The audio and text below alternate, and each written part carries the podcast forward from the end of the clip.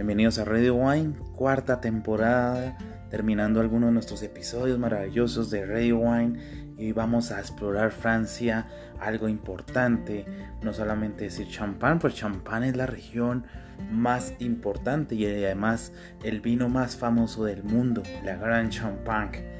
Todo esto pues en sus colinas, casas y bodegas inscritas a la UNESCO pues como territorio de la Gran Champagne, el escaparate de, grandes reyes y el rey de los vinos. La Catedral de Reims pues es dentro de la región de Champagne, cuna de lo que puede ser eh, la coronación de los grandes reyes franceses y pues aquí todo yendo dentro de las tierras de la Gran Champagne.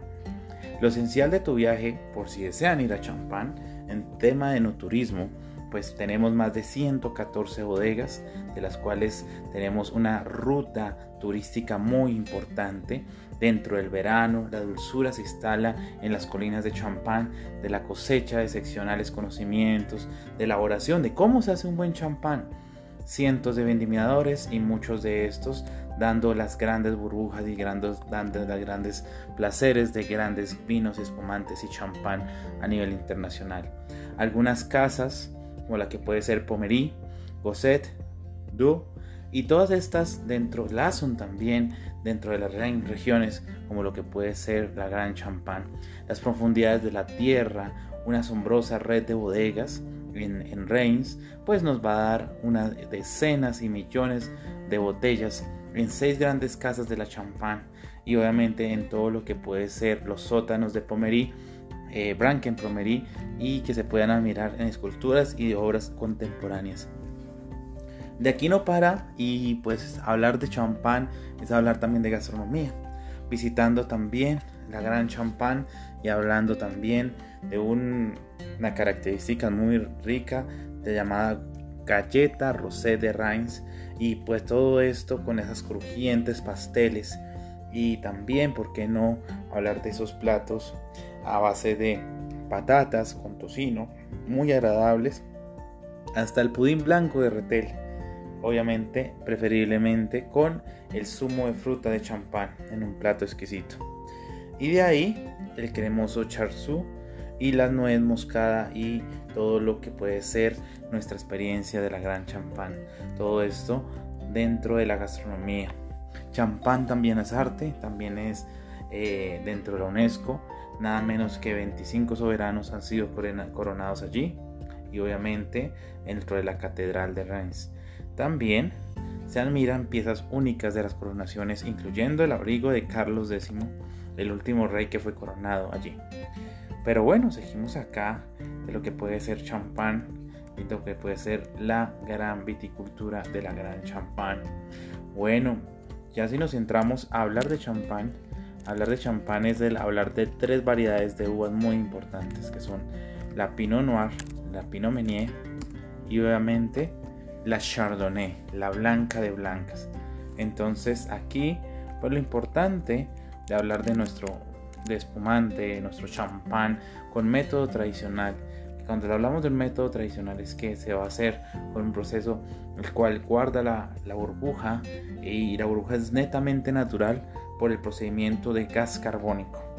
Dentro de nuestra experiencia hablamos de la mezcla o o assemblage, como les comenté, de la Chardonnay, la Meunier y la Pinot Noir. Pero no se les haga raro que puede haber también algo de Pinot Gris, Pinot Blanc, Arban y Petit Meslier aunque lo, el clásico es hablar de estas tres variedades y usualmente iniciales, Chardonnay, Meunier y Pinot Noir.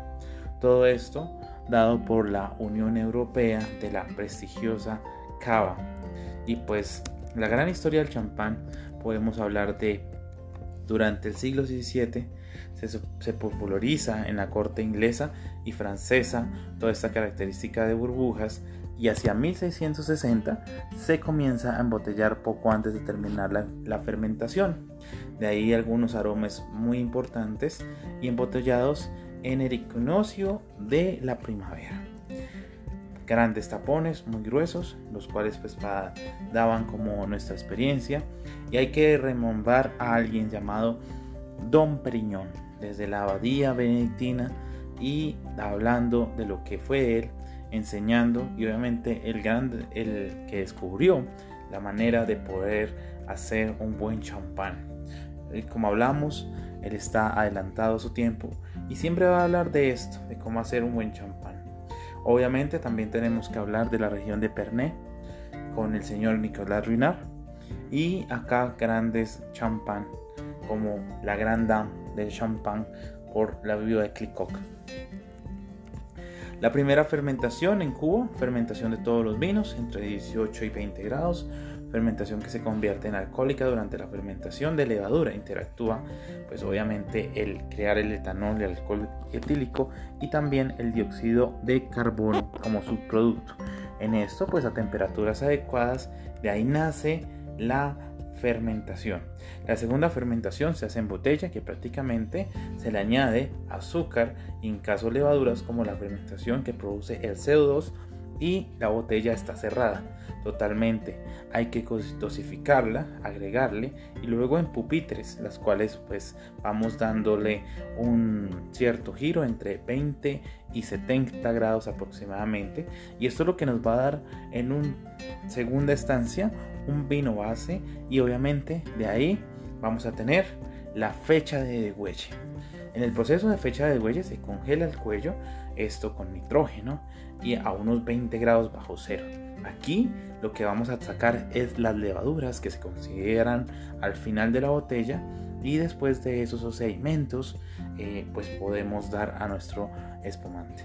Luego se rellena con el mismo champán pues para sacar un Brut Nature y si queremos un dulzor deseado, algo más, eh, agregamos un, tema de azúcares que puede llegar a un Brut semiseco, dolce, etc. Pues la fecha de huella para champán jóvenes pueden ser entre 9 meses de crianza y hay algunos otros que pueden durar hasta 2-3 años después de la fecha. Entonces, hasta 15 meses, perdón. Y 2-3 años, pues puede ser la fecha que usualmente se recomienda para consumirse. Un gran reserva puede durar alrededor de unos 3 meses de crianza y con 5 o más años de consumo. Dentro de la denominación de origen, importante rendimiento de calidad de la vendimia, grado alcohólico mínimo, rendimiento en el proceso y envejecimiento.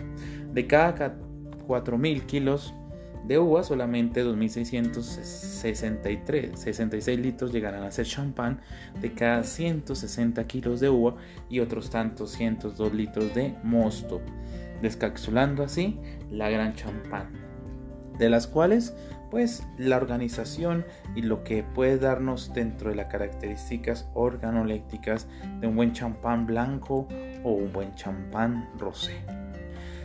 Bueno, hablamos obviamente de la variedad Chardonnay, la blanca de blancas, que representa el 26% de la parte cultivada en lo que es eh, champán. Tenemos Pinot Noir que significa el 37% del área cultivada y Meunier pues que también significa otro 37%. Dentro de estos pues siempre vamos a tener nuestro copaz excepcional. Y el copaz excepcional que es el que es el milésime, el Gran Cru. Si ustedes encuentran un gran champán de un año eh, como tal, 2008, 2005, 2004, etc., siempre pueden ser eh, que en ese año, de ese año se va a hacer el gran coupage, la gran mezcla. Pero no se les haga raro que pueden encontrar eh, mezclas de diferentes años, que pueden ser del Blancs de Blancs, importante, porque, porque podemos encontrar un champán de Chardonnay únicamente, o Noirs de, Blanc de Noirs, que puede ser de una sola cepa, pero en este caso con la variedad tinta Pinot Noir, en el caso de, ¿por qué no, un champán rosé? de terruño, ya sea un gran cru premier cru, siempre con la calidad. Y entramos a la parte de adición de azúcares. Y esta parte de adición de azúcar es muy importante. Un Brut Nature puede ser entre 3 gramos por litro. Un Extra Brut puede llegar a 6 gramos por litro. Un Brut puede estar alrededor de los 15 gramos de azúcar por litro. Un Extra Seco entre 12 y 20 gramos de azúcar por litro, un seco o sec entre 17 y 35 gramos por litro, semiseco o demisec 33 y 50 gramos de azúcar por litro y un dulce o dolce más de 50 gramos de azúcar por litro. Los tamaños de las botellas usualmente son de 75 CL, hay para que ustedes puedan, eh, la que usualmente uno ve en el mercado, pero pues ustedes pueden encontrar la famosa Matusalén de 6 litros, hay una que se llama Mal eh, Salmanazar que es de 9 litros, ¿por qué no encontrar Baltasar de 12 litros? Eh, hay una más grande que es la Nabucodonosor de 15 litros, la Salomón de 18 litros, Suberán, que es más alta, más grande, de alrededor de 26.25 litros, una Primat de 27 litros.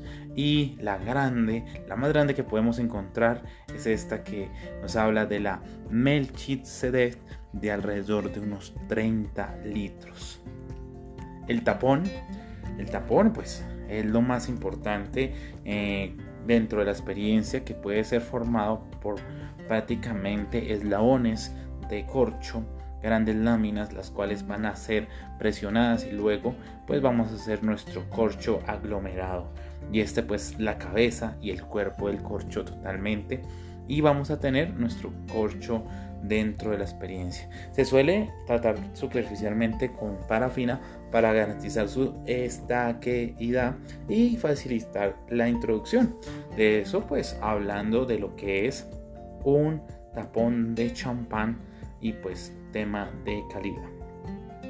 Muchas de estas zonas en el tema de escorchado destapado, lo que se recomienda es no se debe agitar una, nunca la botella, inclinar ligeramente la botella y desarmar el lazo de alambre y aquí pues podemos sacar una experiencia de colocar la botella en trayectoria de apertura de tapón alejada de los comensales y así tenemos nuestra gran champán. Grandes productores de champán, el champán de la cultura popular siempre va a estar arraigada con grandes del tema automovilismo, hay para que lo tengan en cuenta.